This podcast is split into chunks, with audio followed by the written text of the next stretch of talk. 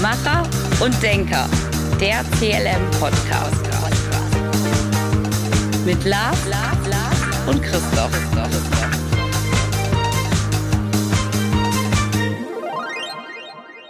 So, hallo, herzlich willkommen zu einer neuen Folge von Denker und Macher. Ha, falsch. Natürlich Macher und Denker. Das liegt einfach daran, dass wir heute eine Folge aufnehmen als Special. Mein Name ist Christoph und wer sitzt mir gegenüber heute? Dir gegenüber sitzt die Lina Maria, die, glaube ich, auch eher ein Denker mit ein bisschen Macher ist. So, das schauen wir uns heute mal an. Okay, woher kommst du? Was machst du eigentlich? Äh, so jobmäßig gerade? Also ich komme gebürtig aus Düsseldorf, bin aber auch in Brasilien aufgewachsen. Das heißt, ähm, ich bin ein Weltbürger. Okay. Und beruflich, so jobmäßig, ähm, coache ich Menschen und ähm, bin damit selbstständig und gebe auch Vorträge. Okay, und du, wie bist du mit zum Coaching gekommen? Also wir machen das ja bei der CNM auch und äh, wir haben ja ein gemeinsames Projekt, wie im Hintergrund über Lars lief das ja. Äh, und, und was, was, hast du dann irgendwo so einen Spezialbereich oder wo, wo, wo fängt bei dir Coaching an und wo hört es auf? Wie bist du der Idee gekommen, das zu tun, wollen wir es mal so fragen? Oh, 3000 Fragen auf einmal. Ich fange ja. mal bei der ersten an, so ein bisschen chronologisch. Ja. Äh, wie bin ich zum Coachen gekommen? Ehrlicherweise habe ich schon immer ganz gerne Menschen dekodiert. Dadurch, dass die deutsche und die brasilianische Kultur so unterschiedlich voneinander sind, habe ich mich eigentlich als Kind schon immer gefragt, warum meine Eltern sich eigentlich nicht verstehen. Also die verstehen sich schon, die sind auch noch verheiratet, aber die haben immer nicht so richtig verstanden, was der andere gesagt hat und ich habe es dann immer übersetzt. Also nicht sprachlich, sondern sinnhaft. Mhm. Und habe dann festgestellt, Menschen sind unterschiedlich und habe mich damit an immer auseinandergesetzt, auch als ich in der Unternehmensentwicklung gearbeitet habe. Und 2018, nachdem ich ähm, leider zweimal die Erfahrung eines Burnouts gemacht habe, mhm habe ich mir gedacht, es kann doch nicht sein, dass Menschen ähm, nicht den Mut finden, ihr Potenzial zu entfalten. Und ich möchte denen jetzt helfen und dann habe ich mich auf den Weg gemacht. Hm, lass uns nochmal zurückspringen. Du hast Dekodierung gesagt. Das ist ja so ein, so ein, ein schönes Wort außer Kommunikationstheorie. Äh, was verstehst du darunter? Also ich, ich, ich weiß mit dem Begriff etwas anzufangen, aber für die Hörer und Hörerinnen an den Empfängnisgeräten vielleicht nochmal ganz kurz runtergebrochen. Also was ich darunter verstehe, und da musst du jetzt einschreiten, wenn es in der Kommunikationstheorie anders ist, aber ich verstehe dahinter einfach mir anzugucken, das Verhalten eines Menschen in einer bestimmten Situation hat meistens damit zu tun, was er erreichen will, was er vorher schon erlebt hat, was er sich abgeguckt hat von anderen und was er auch schon für Erfolgsstrategien für sich eingesetzt hat. Mhm. Und ähm, das kann man durch ähm, gute Fragen und richtiges Zuhören aus meiner Sicht ganz gut entdecken. Mhm. Okay, ja. Äh, ja, äh, wir im Vorgespräch, äh, liebe Zuhörer und Zuhörerinnen, hatten wir eben im Auto äh, eine interessante schon mal Diskussion über Sprachvielfalt und was Kontext etc. Definitionen bedeutet. Und man merkt schon, ich glaube aus dem brasilianischen Kulturkreis mit dem Deutschen, die sind übersetzungs anfällig, wollen wir es mal so formulieren, wobei die eine Nation vielleicht von den anderen auch etwas lernen kann. Okay, hat dir denn das was gebracht jetzt hier in Deutschland mit deiner, sagen wir mal, halb halben brasilianischen äh, Mentalität? Bist du hier gut vorgekommen? Also wenn ich höre Burnout, höre ich ja immer viel Engagement. Sonst kommt man ja nicht in den Burnout. Ne? Das stimmt. Ähm, ja, es hat mir dahingehend viel gebracht, weil in Brasilien äh, sind wir sehr lösungsorientiert, beziehungsweise ähm, vielleicht an dieser Stelle nochmal ganz kurz für unsere Zuhörer und Zuhörer, Zuhörerinnen gesagt. Ich bin seit meinem neunten Lebensjahr fast blind. Ah, und genau. mhm. ähm, wenn meine Mutter, die die Brasilianerin ist in der Ehe, ähm, die hat damals gesagt, ähm, du kannst trotzdem werden, was du willst. Vergiss nie, was der Fuchs dem kleinen Prinzen gesagt hat. Man sieht nur mit dem Herzen richtig gut. Sie hat gesagt, die Verantwortung, schönes Wort, mhm. äh, liegt bei mir, anderen Menschen zu erklären, wie ich die Welt sehe. Und es gab gar nicht die Option, ähm, zu jammern oder traurig zu sein oder zu sagen, ich kann nicht ähm, werden, was ich werden will, weil ich nicht sehen kann. Und ich führe das stark auf die brasilianische Kultur und auch das System dort zurück, weil dort gibt es kaum bis kein soziales Auffangnetz. Das heißt, dort ist jeder seines eigenen Glückes Schmied. Dort übernimmst du eben Verantwortung für das, was du machen willst, äh, weil dich fängt sonst keiner auf. Und ähm, deswegen glaube ich vor allem Dingen, äh, im Umgang mit äh, meiner starken Sehbehinderung hat mir das viel geholfen. Und ähm, danach war ich immer viel im Bereich auch von Innovation und ähm, äh, Entwicklung von neuen, neuen Bereichen unterwegs. Und wenn man da out of the box, wie wir so schön sagen, Mhm. denkt, dann hilft das und das tut man in Brasilien ähm, genetisch bedingt einfach schon. Innovation ist ja so ein Zauberwort in Deutschland. Gibt es einen Unterschied zwischen brasilianischen Interventions Intervention auch nicht schlecht, ne? Innovationsgedanken und, und europäischen Deutschen?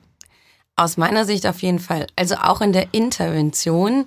Die Brasilianer halten sich äh, deutlich weniger zurück und mischen sich deutlich mehr ein und sagen, was sie denken. Okay. Und intervenieren, wenn sie auch sehen, dass in einer Beziehung, in einem Team, ähm, unter Freunden, in einem Unternehmen etwas nicht funktioniert, ähm, sprechen sie das viel schneller aus. Das heißt, die Intervention ist auch anders. Und im gleichen Umfeld auch die Innovation. Denn ähm, ich glaube, in Brasilien gibt es weniger, ich sage jetzt mal, Regeln, auf die man sich verlassen konnte. Es wurde über die Jahrhunderte ähm, viel gesagt und auch in den letzten Jahrzehnten haben wir das gesellschaftlich und politisch gesehen, wurde das eine gesagt und anders gehandelt. Und das hat dazu geführt, dass wir in Brasilien, wenn wir etwas wollen, und es gibt noch keinen Weg dafür oder wir wollen ein Produkt und es gibt es noch nicht, dann erfinden wir das einfach. Also auf Portugiesisch sagen wir Jeitinho Brasileiro. Das hat manchmal auch einen sch- einen Fadenbeigeschmack, weil es ist auch so ein bisschen das ähm, nicht ganz konforme der, der Gesetzgebung entgegen. Aber im Grunde genommen ist auch viel Innovationskraft und viel, was es noch nicht gibt, das erfinden wir einfach. Und was ich in Deutschland viel erlebt habe und auch erlebe, ist ähm, die Suche nach dem richtigen Weg. Also das heißt gar nicht so die starke Auseinandersetzung damit, so was wollen wir eigentlich, wie soll das Produkt aussehen oder welches Problem haben wir, was soll diese Lösung sein, sondern wie ist denn der richtige Weg? Ähm, ich sage dazu immer diese Blueprints, ähm, Vorlagen, ähm, ob das jetzt um Unternehmenskultur geht oder um Zusammenarbeit. Aber dieses Kopieren, das nämlich in Deutschland viel stärker war, in Brasilien lassen sich die Leute inspirieren und sind aber so extrovertiert, dass die alle ihren eigenen Touch reinbringen wollen und deswegen ist es äh, ja per se innovativer. Mhm. Okay, verstehe ich sogar.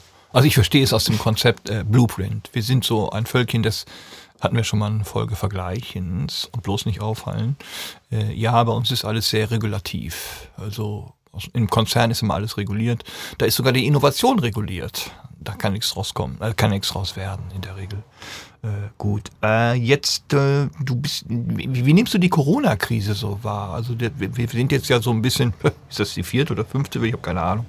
Äh, also wie nimmst du die wahr? Also jetzt in der täglichen Arbeit auch. Also spielt die eine Rolle in, in deinen täglichen äh, Jobs, die du machst? Ja, absolut. Und ähm, ich hatte interessanterweise letzte Woche mit einer sehr guten Freundin von mir die äh, angeregte Diskussion, dass ich gesagt habe, Corona war für mich ähm, fast das Beste, was hätte passieren können zu Beginn meiner Selbstständigkeit. Oh, Ja, ja. Ich wage mich, das zu sagen. Warum sage ich das? Ja, und ähm, ich habe mich letztes Jahr ähm, selbstständig gemacht. Und als ich meinen Businessplan mit ähm, großer Unterstützung ähm, der CLM entwickelt und geschrieben und auch ähm, ja so schön gechallenged wurde, ähm, stand, den hatte ich im Februar letzten Jahres fertig geschrieben und da stand noch drin im ersten Jahr nur Coaching ähm, vor Ort, immer nur eine Person, nur Vorträge auf echten Bühnen. Ähm, und dann kam Corona und dann gab es die Option, ich fange gar nicht erst mit der Selbstständigkeit an oder alles das, was ich in Jahr drei in meinen Businessplan wunderschön runterskizziert hatte, äh, ziehe ich auf in, in Jahr eins und mache dann in Jahr zwei erst das, was ich eigentlich in Jahr eins machen wollte. Und dadurch habe ich ähm, von Anfang an ähm, Menschen auf der ganzen Welt gecoacht, zum Beispiel. Ähm, habe Vorträge ähm, gelernt, digital zu geben. Mhm. Ähm, und hätte mich das jemand vor anderthalb Jahren gefragt, ähm, ob ich mir das zutraue, hätte ich ganz klar Nein gesagt. Das heißt ja im Umkehrschluss, dich hat Corona beschleunigt. Absolut. Ah. Hat sie entschleunigt, bei ist es so.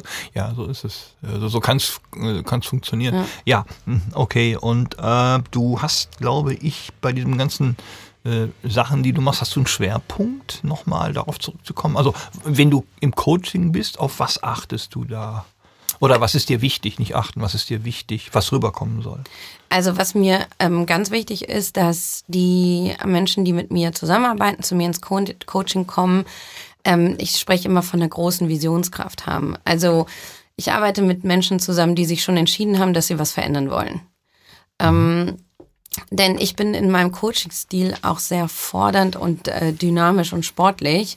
Ähm, was, wenn jemand in, in einem Moment noch des Leidensdrucks ist, ähm, kontraproduktiv ist. Das weiß ich auch und das mache ich auch klar. Das heißt, wenn jemand schon sich entschieden hat, ich möchte mich verändern, ähm, beispielsweise arbeite ich mit Unternehmern zusammen, dessen Unternehmungen ähm, wachsen, also im mhm. Sinne von, ähm, sie haben zwei Jahre lang ganz viel getan und auf einmal drohen zu viele Kunden mit Auftrag und dann müssen sie loslassen lernen und sich weiterentwickeln in ihrer Unternehmerpersönlichkeit und sich auch verändern. Und mhm. am Ende des Tages arbeite ich immer daran, dass die Leute in einer ähm, Erwachsenenhaltung bleiben also selbstwirksam sind, eigenverantwortlich sind, ähm, ihre re eigene Realität, von der ich da gerne spreche, mhm. ähm, verstehen und kommunizieren können und gleichzeitig auch bereit sind zuzuhören, wie die anderen Mitarbeiter, Kunden, Kollegen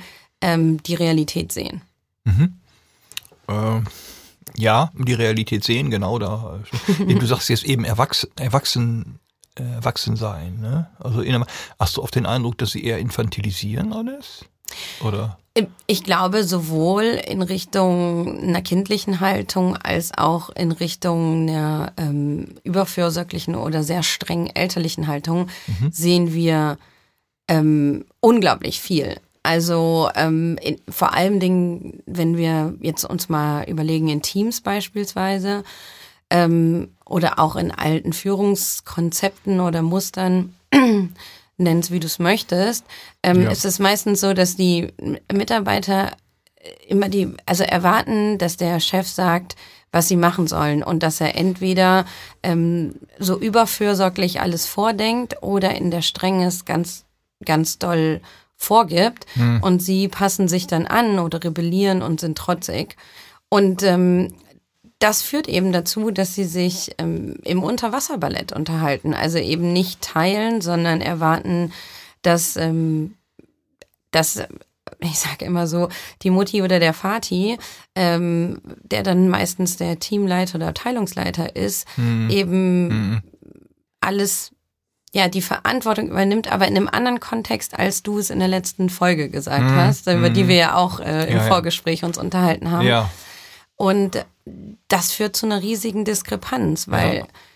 Äh, wir wissen selber, oft wird gefordert, die Menschen wollen selber bestimmen, wann und wo sie arbeiten. Jetzt nach Corona erwartet jeder, dass er Homeoffice machen kann, dass er auch mal drei Wochen von Bali aus arbeiten kann. Mhm. Ähm, und spannend ist das Erwarten, ne? Sie ja. erwarten es mittlerweile. Also die, die Corona-Krise hat Leute in Erwartungshaltung gebracht auf einmal, die vorher nie da waren. Und das, das beobachte ich selber. Ja, aber wir können das doch per Zoom machen. Aber ich sage, Sie können doch laufen, Sie sind doch geimpft, kommen Sie doch zu uns. Ne? Ah, und dann geht es dann mal schon los. Ich glaube, das hat so eine Sache auch, haben wir auch auf der Vorbesprechung gemacht, was für eine Leute, was für eine Haltung ist da gerade entwickelt worden. Also Corona ist ein Sekundär, äh, ein Primärereignis. Also das kommt ja alle 100 Jahre mal vor. Und ich höre auch immer, ja, jetzt, jetzt kann ich mehr erwarten, weil. Wenn ich sage, ich erwarte weil, wenn ich eine Weil-Kommunikation habe, sage ich ja, warte ich mal auf einen Grund in dem Zusammenhang. Und das ist vielleicht ein unterschiedliches Arbeiten, aber wie ist es bei dir, am Bildschirm zu arbeiten? Das würde mich nochmal interessieren, weil du es ja weltweit sagst. Ich bin am Bildschirm eine Katastrophe. Also ich, ich persönlich bin kein Bildschirmarbeiter. Äh, ich bin immer ganz froh, wenn die Kunden vor mir sitzen, obwohl ich es natürlich auch mache, wenn sie da gesoomt werden wollen oder geteamst. Äh, was ist dein Eindruck davon? Also arbeitest du gerne äh, so am Bildschirm oder in der Präsentationsfläche Bild?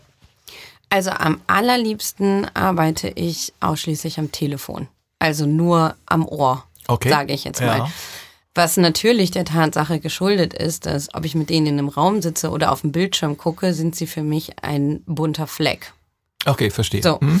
ähm, ich, wenn ich die Menschen rein am Telefon coache, beispielsweise, dann ähm, kann ich mich ideal auf deren Stimmen konzentrieren. Und mhm. ich glaube, wahrscheinlich auch, weil ich es einfach schon seitdem ich ein Kind bin, ähm, ist meine Überlebensstrategie das aktive Zuhören. Mhm. Ähm, das ist dahingehend ganz praktisch, weil ähm, wenn man jemanden coacht, sollte man gut zuhören können und eine Stimme, ähm, es ist sehr schwer mit der Stimme zu lügen.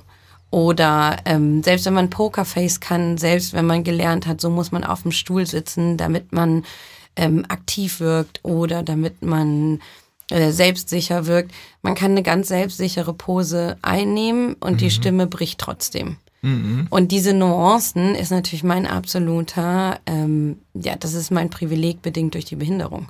Wir ja? haben ein Wort für bei der Seele, Burner. Ja, Burner. Das ist der Burner. Das ist der Burner.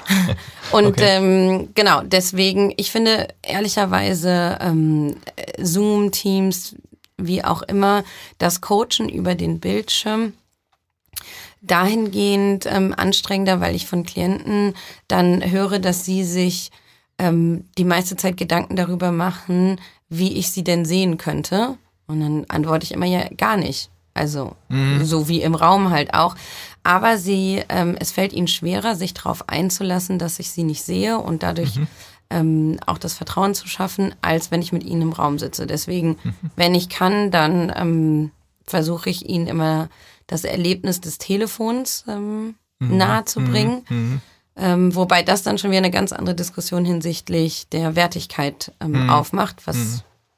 Auch sehr spannend ist. Mhm. Es ist spannend, was du sagst gerade. Und zwar, äh, ich habe auch ein, wie sehen Sie mich? Ich sage auf dem Stuhl. Ja. Die, die, die Frage kann man nicht dekodieren in diesem Zusammenhang, was du sagst. Wie sie, also da muss man sehr auf Sprache achten. Wie sehe ich sie auf dem Stuhl? Äh, was sie meinen, was ich von ihnen meine. Das ist ja etwas völlig Verschiedenes, äh, wenn man da genauer in die Sprache hineingeht. Okay. Achtest du auf Sprache auch? Weil wenn, man, wenn ich höre, achte ich auf Sprache sehr. Auch wenn ich gucke, achte ich eigentlich auf Sprache. Und du hast ja etwas gesagt, was, was man vielleicht gelernt hat. Also ich in meinem Job musste lernen, zuzuhören. Und das heißt konzentrieren. Und äh, wenn ich das am Telefon mache, wie ist denn die Tendenz, dass du unterbrochen wirst dann am Telefon? Wir sind ja so manchmal so ein Volk der Unterbrecher. Also ins Wortfaller. Was hast du da für eine Erfahrung? Das ist eine spannende Burner-Frage an dieser Stelle. Ähm, denn ich, während du die Frage gerade gestellt hast, ähm, habe ich gemacht, was die meisten Menschen machen, über meine Antwort nachgedacht. Mhm. Ähm, und dabei ist mir ähm, aufgefallen, dass ich kaum beziehungsweise nicht mehr als im, im physischen Raum unterbrochen werde wenn wir im Coaching sind. Mhm. Wenn wir wie, äh, wiederum, wenn es ähm, Termine sind, beziehungsweise so Konzeptgespräche, Vorbereitungsgespräche, dann ähm, unterbricht am Telefon weniger. Also ich weiß nicht, ob wir so, ob wir das mal gelernt haben, dass man am Telefon den anderen aussprechen lässt. Mhm. Ähm, kann ich mich jetzt gar nicht, gar nicht dran erinnern, aber ich gehe das gerade im Kopf durch. Telefonvergleich mit äh, Videotelefonie, wo ich jetzt mal Zoom und alles mhm. drunter setze und in einem Raum sitzen, da würde ich sagen, am allermeisten wird unterbrochen in der Videotelefonie. Ja, das wird tatsächlich, das hat auch einen psychologischen Grund. Äh, ich kann am Telefon ja nur Sprache wahrnehmen. Und wenn ich die Sprache, wenn ich unterbreche, permanent, ohne es zu sehen, weiß ich nicht warum. Also ich kann mich an Telefonate erinnern, wo ich im Raum rumgetobt bin, aber das hat er nicht gehört oder gesehen vor allen Dingen. Das ist schon korrekt. Also wenn du den ganzen Wahrnehmungsspektrum vor dir hast, in so einem Bildschirm, dann siehst du nämlich Gestik, Mimik und dann siehst du auch schon, dass einer die Finger hebt. Und dann kommt noch die ganze Technik dazu. das heißt, wie oft habe ich, dass, dass man die Person sieht, aber man hört sie nicht. Und dann ist sie weg und dann hört man sie. Und das ist ein Affentheater, habe ich manchmal den Eindruck. Und äh, naja, was soll ich dazu sagen? Mein Herz schlägt hoch. Ja. Trotzdem, was ich am Ende des Tages ähm, wichtig finde, ob man jetzt am Telefon ist oder im Raum sitzt oder bei der Videotelefonie ist, grundsätzlich ähm, ist wirklich auch dieses Thema des Zuhören und was ich immer ganz gerne auch als Tipp mitgebe, vor allem für Führungskräfte, die mit ihren Teams zusammenarbeiten, ist, ähm, dass man sich gern mal die Zeit nehmen kann, auch zu paraphrasieren. Also das, was man gehört hat, nochmal zusammenfassen, bevor man darauf antwortet. Ich habe das Gefühl, und das hat schon zugenommen mit der Videotelefonie, also mit dem Zoomen. Ähm, und auf einmal sind 16 Leute in einem Videocall, was ja auch eine komplett andere Form des Videocalls ist, als es vor Corona war. Und dann äh, haben die Angst, dass sie nicht gehört werden oder nicht gesehen werden. Und dann fangen sie an zu unterbrechen ähm, und machen genau das, was ich vorhin gemacht habe, äh, ähm, sind nämlich die ganze Zeit eigentlich schon dabei, die Antwort im Kopf zu sich darzulegen, äh, während die Frage noch gar nicht oder das Statement noch gar nicht zu Ende gesagt mhm. wurde. Mhm. Und ich habe selten so viel Missverständnisse erlebt, äh, wie in Zeiten von Zooms und, und Teams, die über vier Teilnehmern haben. Ja, ja, es gibt diesen Spruch, erst war die Sprache und dann kam das Missverständnis dauerhaft. Äh, ja, das, das, ist schon, das ist korrekt. Also das empfehle ich auch so. Und äh, die Kunst des Zuhörens ist wirklich eine ganz spezielle. Und zum Hinhören vor allen Dingen auch nochmal. Also gerade Paraphrasierung. Es gibt eine Organisation in Deutschland, da ist das Pflicht, das ist die Bundeswehr. Befehle müssen immer wiederholt werden. Und zwar, die müssen wortwörtlich wiederholt werden, damit der Befehlsgeber, dem Befehlsnehmer in dem Zusammenhang genau sagt, weil da geht es um Leben und Tod. In einem Unternehmen geht es ja nicht darum. Da geht es in der Regel nur um äh, Verantwortung wahrgenommen oder nicht wahrgenommen. Und wenn das dann nicht funktioniert, dann muss einer rausfliegen. Wenn wir da genauer kommunizieren würden und die Erwartungshaltung bzw. die Wünsche etwas genauer formulieren würden, Kommunikationsschnittstellen etc. pp. Achtung, da war es wieder, äh, etc. pp. in dem Zusammenhang, dann hätten wir weniger Problemchen mit der Kommunikation. Das sehe ich genauso und würde auch äh, so das unterschreiben. Hast du eine gewisse Methodik, die du permanent einsetzt, um zum Beispiel so ein Menschenbild zu erfassen? Mm. Also wenn du sagst, so, es gibt ja diesen Bereich der Eignungsdiagnostik.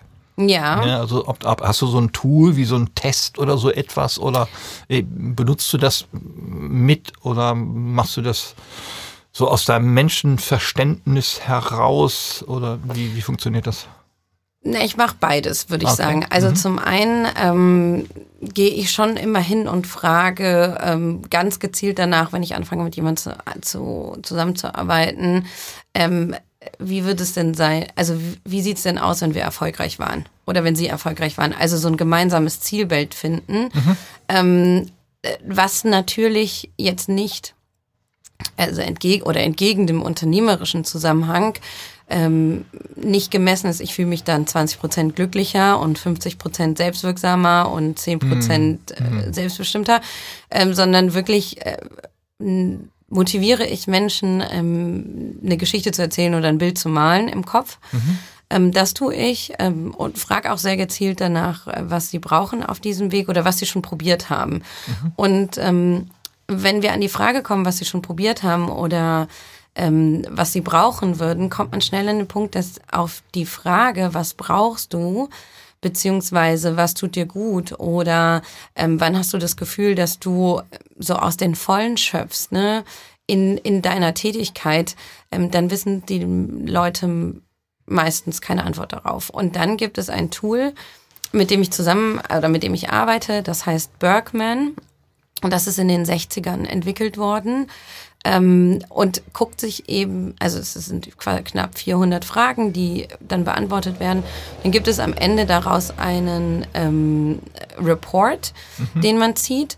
Ähm, und da gucken wir uns eben in neun Persönlichkeitskomponenten ähm, an, wie jemand in seinem Normalverhalten ist, also in seiner Stärke, wie jemand in seinem Bedarf ist und in seinem Stressverhalten. Mhm. Und das Spannende, warum ich genau mit diesem Eignungstest arbeite, ähm, ist, dass du dein Normalverhalten ist eben das, was du über die Jahre gelernt hast, was deine Erfolgsstrategien ist, was die Leute im Außen sehen und wovon sie ableiten, ähm, wie sie sich dir gegenüber verhalten. Mhm.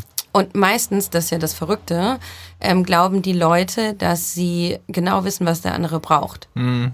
Weil sie das basieren auf der Annahme. Mhm. Ähm, an der Stelle äh, ist immer ein schönes Beispiel. Ich habe keinen Blindenstock, keinen Blindenhund, keine Blindenbinde ähm, oder irgendwas anderes, was das ausweist. Und wenn ich die Sonnenbrille aufhab, dann, dann erkennt man es überhaupt gar nicht. Mhm. Das heißt, tendenziell liegen alle Leute falsch, wenn sie dann davon ausgehen, sie wüssten, was ich brauche. Mhm. mhm so. Okay. Mhm. Ähm, und das finde ich eben ganz interessant, dass man sich das anguckt. Das heißt, das ist das, was man im Außen sieht. Ähm, das Stressverhalten ist das, was im Außen wahrgenommen wird, nachdem wir schon ganz lange mit uns herumgetragen haben. Mhm und führt dann meistens dazu, dass wir ähm, dann unsere eigene Marke, ne, also unsere persönliche Marke, das wofür wir stehen, mhm. ähm, ja demontieren. Weil wir mhm. sind im Normalverhalten ja die beste Version von uns selbst, idealerweise. Mhm. Ähm, und wenn wir dann irgendwann explodieren wie, ein, wie so ein Vulkan, mhm. sind wir einfach schon 80 Prozent der Zeit gestresst gewesen. Mhm. Ja. Ähm, und der Bedarf, das ist eben das, ähm, sag ich jetzt mal, die Magie, die in diesem Test dann stattfindet aus meiner Sicht und in der mit meinen, in der Zusammenarbeit mit meinen Klienten, ist eben das, was du nur selber weißt.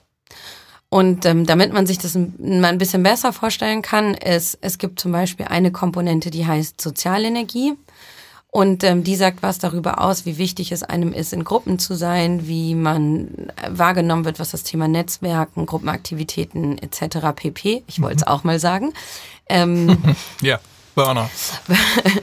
ähm, umgeht. Und ich habe beispielsweise bei Sozialenergie 99, also es gibt immer eine Skala von 1 bis 99, die sagt nichts über gut oder schlecht aus, sondern es ist einfach eine Skala. Mhm. Und ich habe im Normalverhalten eine 99 und im Bedarf eine 2. Mhm. Ähm, und im Stressverhalten auch 2. Mhm.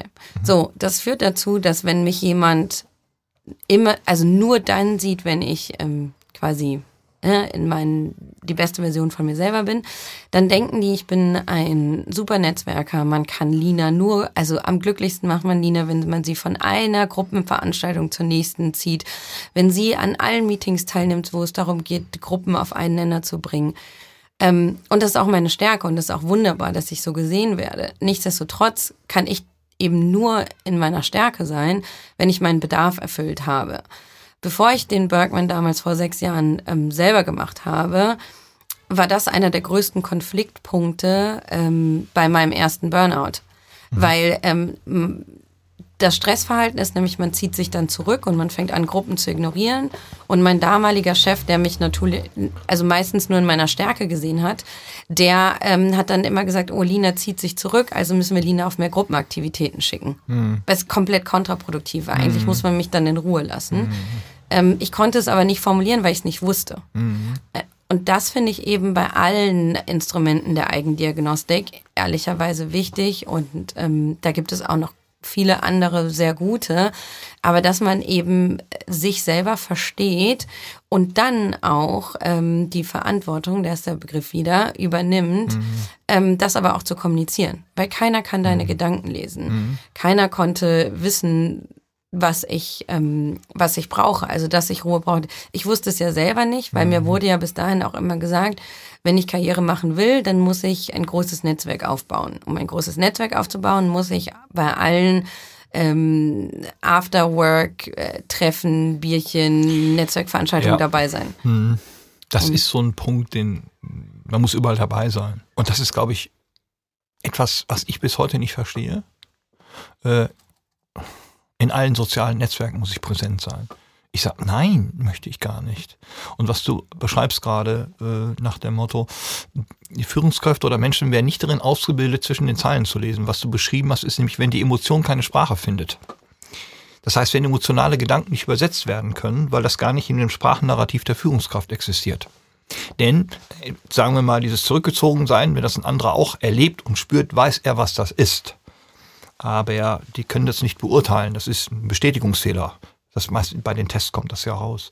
Und auch Menschen, die sich selber nicht zurückziehen können und sehen, der sich einer zurückzieht, sagen sofort, den muss ich zurückholen. Genau. Das ist der Punkt. Und das ist etwas mit Sensibilität. Dass sich Menschen gerne zurückzusuchen, also in die Introvertiertheit zurückbewegen, weil sie immer extrovertiert gemacht werden wollen. Das ist natürlich völliger Käse. Und daher, das ist, also ich glaube, eine der Hauptaufgaben des Coaching ist, die Person so zu nehmen, wie sie ist und sie nicht zu verbiegen. Also, ne, also das, wer sitzt da eigentlich genau vor mir? Und dieses genaue Bild zu zeichnen. Also das, was ist das eigentlich davor? Wer, wer ist das für ein Mensch? Das fällt einigen ja sehr, sehr schwer, weil sie wollen extrovertiert sein, aber sie sind introvertiert. Sie spielen eine Rolle.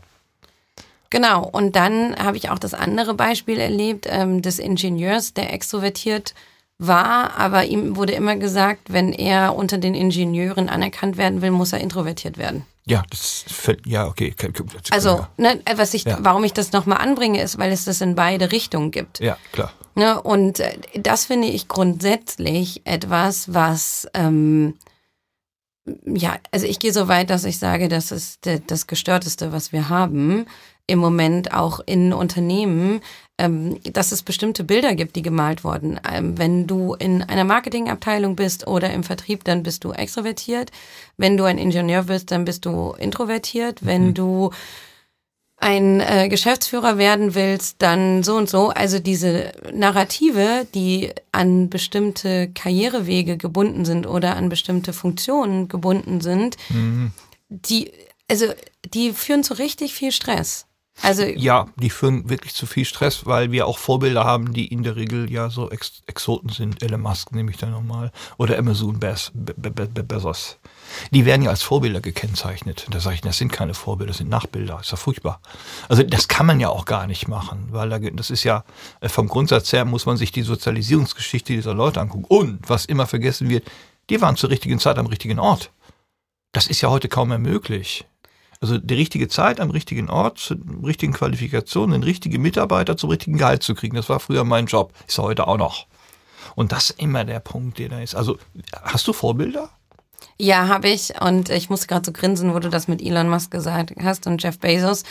Ähm, das sind nicht meine Vorbilder, sondern das sind, das sind die beiden Leute, die ich auf jeden Fall noch bei mir ins Coaching kriegen will die sind so auf meiner, wenn ich, wenn Elon Musk bei mir anruft und sagt, ich will von dir gecoacht werden, ja. dann sage ich, setz dich, setz dich, übergib die Unternehmensführung für ein paar Monate, wir arbeiten jetzt mal zusammen. Ähm, aber grundsätzlich glaube ich, habe ich mich viel mit dem Thema ähm, Vorbilder auseinandergesetzt. Mhm. Ähm, und ich bin meine eigene Definition von Vorbild und so ist auch mein Portfolio von Vorbildern zusammengekommen. Das Vor meine Vorbilder sind Menschen, die mich inspirieren. Mhm. Ähm, das ist zum Beispiel eine äh, Dr. Petra Bock, die mich zum Coach ausgebildet hat, die mhm. ähm, die Akademie gegründet hat, an der ich ausgebildet wurde und werde. Mhm. Ähm, die aus meiner Sicht äh, eine ganz spannende Sicht auf Gesellschaft und ähm, die Welt hat. Mhm. Dann ist es eine Brene Brown aus den USA, die wiederum mhm. sich viel mit dem Thema der ähm, Verletzbarkeit und der Scham auseinandersetzt. Mhm. Übrigens ein Führungsbuch raus, ne? Äh, die hat schon mehrere. Ja, aber noch das Neue eins. ist sogar mit Personalführung. Also das ist jetzt zweimal verschoben worden. Es ist für Januar 22 angekündigt worden. Mm. Ja. Spannend. Ja. ja. Mhm. Genau. Und, und ehrlicherweise, manchmal ähm, gehe ich auch einfach ähm, zu YouTube und ähm, gebe eine Frage ein und gucke mir dann zwei, drei, vier, fünf, sechs, sieben Videos an mhm. und, und finde irgendjemand, der mich genau auf diese Frage inspiriert und der kommt dann in meinen Blumenstrauß der Vorbilder. Mhm. Ähm, und, und so definiere ich das. Okay. Ähm, ja. Das hat mich aber, das hat aber lange gebraucht. Ne? Ich habe ja. vorher auch gedacht, es gibt das eine Vorbild, der Blueprint. Ne? Mhm. Äh, dafür bin ich auch lang genug in Deutschland sozialisiert worden. Ähm, natürlich war mein Vater lange mein Vorbild ähm, und dann andere Menschen, wo ich gesagt habe, okay, so, wenn ich so bin, dann erreiche ich das. Mhm. Und das ist Quatsch. Mhm. Und, und Elon Musk ist zum Beispiel ein Beispiel, der viel von meinen Klienten kommt, also Männer zwischen 35 und 50, die meistens Unternehmen bereits führen und aufgebaut haben, die wollen dann die sagen dann, Elon Musk ist ihr Vorbild. Und mhm. Äh, ich frage sie dann, wie viel wissen sie denn über die Lebensgeschichte von ihm? Mhm. Also, und beziehungsweise über den Alltag. Mhm. Über die Tatsache, dass er 80 Stunden arbeitet, dass mhm. er, weiß ich nicht, wie viel gescheiterte Beziehungen hat, etc. pp. Ein zweites Mal. Sechs Söhne. genau. Ähm, und, und wenn dann der Unternehmer als einen der wichtigsten Werte Familie hat, dann sage ich, na, dann möchte ich mal wissen, wie sie das über einen Hut kriegen äh, mhm. oder unter einen Hut bekommen. Mhm. Ähm, ich glaube, wenn wir, wir müssen oder wir, ich würde mir wünschen, dass die Leute sich viel inspirieren lassen, mhm. ähm, weil sie gut, weil sie aktiv zuhören, wenn jemand was erzählt ähm, und davon loslassen, ähm, kopieren zu wollen. Ja. Ja, ich habe auch sowas wie, ich habe Leit, Leitbilder, also Leitpersonen, so Sternchen habe ich da immer. Die sind schon seit 2000 Jahren tot. Das darfst du nicht erzählen. Das ist Epikur, Epiktet und äh, Marc Aurel, das sind meine drei großen Helden in der Philosophie immer noch und äh, mit denen ich mich auch sehr, sehr stark beschäftige. Äh, und diese Lebensweisheiten, die funktionieren heute noch teilweise. Also ich, die sind schon alle lange tot. Ich hatte ja im letzten oder vorletzten Podcast sogar ein Zitat von ihm. Ähm, es war ein schlauer Mensch und äh, das, jeder hat so seinen, seine Baustelle. Ich hatte früher mal als Jugendlicher Lee Iacocca. Lee Iacocca ist der frühere Chef von Chrysler gewesen. Mhm. Der hat mir was, der hat in einem Buch geschrieben, das war ganz spannend. Ein Manager rennt nicht er schreitet. Das habe ich mir immer gemerkt. er schreitet, er, er, er rennt nicht. So, äh, hast du äh, nochmal äh, ein gewisses Mindset, was du benutzt für dich selber auch, wo du sagst, also über Haltung arbeitest? Ist das so etwas, was für dich wichtig ist im Coaching? Was selber du für eine Haltung, also eine neutrale Haltung, eine inspirative, eine zurückhaltende? Wie, wie siehst du das bei dir? Ja, ich versuche immer eine wertfreie Haltung zu haben. Mhm. Ähm, und ähm, vom Mindset, weil du das ähm, direkt auch als Wort verwendet hast, mhm. Schaue ich immer, dass ich neugierig bleibe. Mhm. Also ich weiß nicht mehr, was er genau gesagt hat, aber Einstein hat irgendwas Schlaues zu Wundern und der Welt gesagt, aber ich kann es gerade leider nicht zitieren. Mhm. Aber grundsätzlich ist es so. Also wirklich jeden Tag mich daran zu erinnern, das die Welt durch die Augen eines Kindes zu gucken, also mhm. zu sehen. Mhm. Also ähm, wenn ich jemanden treffe und mich mit der Person unterhalte oder ähm, wenn ich fliege irgendwo hin, ich, jedes Mal, wenn ich im Flugzeug sitze, gibt es zwei Dinge, die mir durch den Kopf gehen. A, ich verstehe bis heute nicht, wie das funktioniert, auch wenn ich es mir schon 30.000 Mal erklären habe lassen. Deswegen ist für mich Fliegen bis heute ein Wunder. Okay. Und das Zweite ist, ich warte immer darauf, dass die Glücksbärchis dann über die Wolken kommen. Ist auch noch nicht passiert. Aber das sind beide Sachen, die mich auch an die Kindheit erinnern, weil ich natürlich als Kind viel zwischen Deutschland und Brasilien hin und her geflogen bin. Mhm. Nichtsdestotrotz, sich einfach davon zu lösen, alles verstehen zu wollen. Ja, das ist Wunder, ja. Genau. Ist, ja. Und, und manche Sachen einfach auch zu akzeptieren und einfach zu sagen, ich finde es krass. Ich finde es, wenn ich kleine Kinder irgendwo langlaufen sehe, denke ich mir so, wie können die eigentlich schon so fertig sein? Da ist hm. ja schon alles dran. Hm. Hm. Und ähm, ja. dieses eben immer neugierig an jedem, jedem Klienten, mit dem ich zusammenarbeite, bin ich hm. erstmal super neugierig. Was ist die Geschichte? Ähm, was hat die Person dazu gebracht, mit mir zu sprechen? Hm. Warum kommt sie? Wo will sie hin? Ähm, diese, ich sag auch immer, jeder Mensch hat seine eigene Realität. Mhm. Somit haben wir sieben Milliarden Realitäten auf dieser Welt. Mhm. Ähm, wie spannend. Ja, wie spannend und vor allen Dingen, ich glaube, zur Neugier das Interesse. Ja. Also man muss Interesse und Neugier miteinander verbinden, also in, in, in Kombination sehen. Und äh, wir haben ja sehr oft auch schon unseren Antwortkatalog bereit, obwohl wir die Frage noch gar nicht kennen. Und dann nehme ich natürlich das Interesse nicht mehr als Interesse wahr, sondern eher als Desinteresse. Und da kommen wir vielleicht zum letzten Punkt. Standard erzeugt immer Standard. Wir hatten eben eine spannende Diskussion in der Vorbereitung zu diesem Podcast. Wir haben noch mal ganz kurz darüber gesprochen mit, du sagtest, Arbeitszeugnisse gibt es zum Beispiel in Brasilien nicht, ne? Ist das richtig? Genau, ne? genau. Also in Brasilien und in ganz vielen anderen Ländern. Da gibt es ja keine Arbeitszeugnis. Wenn man diskutiert, dass ihr gesagt habt, das Arbeitszeugnis, was vorgelegt ist, ist eine Referenz der Vergangenheit. Und das ist ja ganz toll. Aber was will ich damit für die Zukunft machen? Und nach dem Motto, ihre Vergangenheit, die sie haben, kann ich nicht ändern. Radikal anerkennen, was war. Und wie geht es in der Zukunft aus? Was wollen sie bei uns machen? Warum und wozu? Das sind die Unterscheidungen in den Fragestellungen. Mich interessiert nicht, warum Sie etwas getan haben, warum Sie das studiert haben, das kann ich ja nicht beurteilen. Aber wozu wollen Sie das bei uns einsetzen? Das heißt, was ist denn das Ziel? Ich weiß, wie es bei dir im Coaching ist. Ich frage dann natürlich auch mal, äh, wo soll die Reise zusammen hingehen? Also was möchten Sie als Endergebnis denn vorliegen haben? Bei uns ist es sehr oft ja ein neuen Job. Okay, einverstanden, ist mein Job, ein neuen Job. Ich habe zwar so eine Hebammenfunktion nur, ich hole die Gedanken immer noch raus. Und was ist bei dir so, das, was du eben schon mal sagtest, das Ziel ist ja da, aber woran merkst du, aha, derjenige kann meinen Gedanken folgen, also es saugt sie quasi auf? Ganz spannende, ganz spannende Fragestellung. Ähm, zwei Sachen sind mir gerade dann, während du gesprochen hast, auch durch den Kopf gegangen. Also zum einen habe ich mich an Bewerbungsgespräche erinnert und habe mich daran erinnert, was ich immer toll fand, ist, wenn ähm, die Führungskraft, die mich interviewt hat in dem Gespräch, mich gefragt hat, von alledem, was Sie wissen von uns oder was Sie in Ihrer Vorbereitung gesehen haben, was würden Sie anders machen? Mhm. Also wirklich, aber aus richtigem Interesse nicht, äh, es gibt hier die drei, sieben Sachen, äh, die ich jetzt hören will, oder man hat vorher so eine Aufgabenstellung bekommen, sondern mit ernsthaftem Interesse äh, mich gefragt, okay, was würden Sie anders machen, wenn Sie endlos äh, Gelder dafür. Also wirklich diese Frage nach meiner Kreativität, das, mhm. das fand ich immer total toll. Mhm. Das ist mir gerade so als erstes, als du mhm. sprachst, durch den Kopf gegangen. Mhm.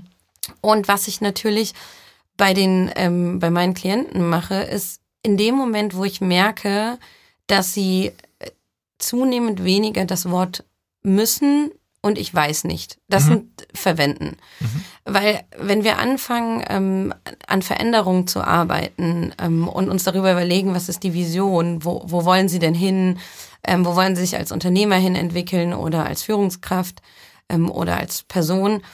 Und dann kommt am Anfang immer ein ganz, ganz langer Katalog von müssen. Also ich muss jetzt in mhm. meiner nächsten Position das Gehalt verdienen. Ich muss jetzt in meiner nächsten Position, also sie müssen immer ganz mhm. viel. Und ähm, dann wissen sie auch ganz wenig. Dann sagen sie mir, ja, aber ich weiß nicht, wie ich das machen soll. Mhm. Und das sind die beiden ähm, Schlüsselbegriffe, auf die ich achte. Und in dem Moment, wo ich merke, dass das Wort müssen weniger verwendet wird und das Wort ähm, ich weiß es nicht, dann weiß ich, dass wir auf einem guten Weg sind und dass die Leute wirklich in diese Eigenverantwortung gehen. Und weil grundsätzlich beginne ich immer und sage, jeder kann alles werden, was er will. Also mhm. das, was meine Mutter mir gesagt hat, als ich ein Kind war. Also da, da gab es nicht, ich wollte Formel-1-Fahrerin werden. Mhm. Hätte man sagen, hätten wahrscheinlich viele Eltern gesagt, äh, du kannst vier Prozent sehen. Mhm. Ich denke nicht. Mhm. Meine Mutter hat gesagt, musst du Fahrzeugtechnik studieren und ein selbstfahrendes Formel-1-Auto entwickeln. Mhm. Habe ich gesagt, ich mag nicht Physik. Damit war dann dieser Jobwunsch auch weg. So. Okay. aber und, und das eben immer wieder in die Diskussion reinzubringen ja. und den Blick dafür zu öffnen. Mhm. Ähm, und ja. Das nehme ich auch wahr. Sie müssen gar nicht. Man muss, man, man lebt, das ist so, und man stirbt, das muss man. Alles andere ist immer eine Entscheidung. Und ist eine Wahl und eine Entscheidung. Und mir fällt immer auf, das stimmt so, äh, ich muss Geld verdienen, ich muss Führungskraft werden, ich weiß aber nicht wie. Hä? Wieso nicht? Also wenn Sie alles müssen, müssen Sie doch auch wissen, wie es geht man muss immer aufpassen, dass diese Argumente Widersprüche, also logische Widersprüche sind teilweise und die aufzulösen ist. Ich sage jedem Kunden, nehmen Sie das Müssen mal weg. Und ich sollte oder ich darf. Ich ermächtige mich selber dazu. Ich gebe mir die radikale Erlaubnis, gut zu werden. Heißt nicht, ich muss gut werden. Ich erlaube mir gut zu werden. Also wenn man das über die Sprache einschleift oben auch, dann habe ich mich selber erlaubt, dann brauche ich keine Erlaubnis von einer anderen Person. Also so formuliere ich das sehr oft. Nämlich, äh, was ich im Vorgespräch, wir haben heute ganz viel im Vorgespräch gemacht, das Wort radikal ist aus dem Griechischen, heißt Wurzel, also von unten kommend, vom tiefen von der tiefen Emotion des Unterbewussten geht das nach oben. Ich gebe mir die radikale Erlaubnis, eine bessere Version zu sein, als ich jetzt bin. Und das auch mit der Intuition zu bringen. Das kann man auch vom Spiegel machen. Ja, das stimmt. Das ähm, das mache ich, glaube ich, ganz ähnlich, wenn ich so mhm. drüber nachdenke. Was ich sehr gerne mache, vor allen Dingen, ähm, wenn ich merke, dass der Klient sehr stark in, in diesem Strengen, in diesem Müssen drin ist, dann gehe ich mit einer ähm, paradoxen Intervention, heißt das doch paradoxen Paradoxe Intervention, Intervention mhm. rein und ja. sage so, okay, also wenn Sie das jetzt müssen, dann, ähm, dann müssen Sie jetzt, weiß ich nicht, Hauptabteilungsleiter werden. Mhm. So, und das heißt dann, sie haben dann diesen Dienstwagen und andere Sachen. Also eben wirklich da, manchmal wirkt das Wunder, wenn man wirklich dieses Müssen nicht, nicht logisch versucht äh, aufzuklären mhm. äh, und zu lösen, sondern einmal sagt, okay, ja stimmt, sie müssen das. Also mhm. sie müssen jetzt, weil sie ähm, 10, 20 Jahre darauf hingearbeitet haben, ähm, Führungskraft zu werden in genau diesem Beruf, was mhm. sie auch schon studiert haben. Mhm. Okay, sie müssen das jetzt machen. Wie machen wir das jetzt? Also wirklich mal, also das, da gar nicht mal eine Disku Diskussion, das ist auch ganz spannend. Was noch spannend ist bei diesem ganzen äh, Interventionsverhalten, wenn du dann fragst, warum sitzen sie noch nicht? Warum sitzen wir hier zusammen? Müssten wir nicht nur über den, Abte wir müssten doch eigentlich über den Hauptabteilungsleiter reden, oder? Also man kann es ja auch in der Form machen, indem man provoziert. Also dass man sagt, warum sind sie das dann noch nicht? Ich, ich helfe ihnen doch jetzt nicht dabei, noch besser zu werden. Also müssen sie schon alleine machen. Die werden zornig. Also wirklich zornig. Ne? Und dann hat man sie eigentlich, wo sie, und jetzt können wir darüber reden, was wir sollten und tun, was sie sollten zusammen machen. Also das sind so verschiedene Techniken. Jeder hat da ja äh, seine, seine, äh, seine Mindset oder seine Toolbox, wie das schön heißt. So, jetzt muss ich mal den Tonchef fragen, wie viel schon auf dem Kasten haben. 45 Minuten. Ah, das ist doch hier eine Dreiviertelstunde. Das ist wie bei Dreisat irgendwo Kulturzeit. Geht auch nach einer Dreiviertelstunde zu Ende. Äh, Lina, ich danke dir ganz, ganz, ganz herzlich für dieses interessante Gespräch. Und heute ist der, habe ich heute morgen, sage ich schon vorhin vergessen, heute ist der 7. Oktober. Und äh, abschließend, hast du noch was, Lina, was du uns mitteilen möchtest? Lina, Entschuldigung. Ja, also äh, alle Zuhörer und Zuhörerinnen natürlich äh, immer animieren, schön Macher und Denker, Denker und Macher zu hören. Das tue ich nämlich auch. Ähm, ganz spannende Gedankenanstöße und ähm, weniger müssen, mehr wissen und einfach mehr sein. Genau, weniger wissen und vor allen Dingen nicht immer besser wissen. So, in dem Sinne äh, Horridor und das Wetter.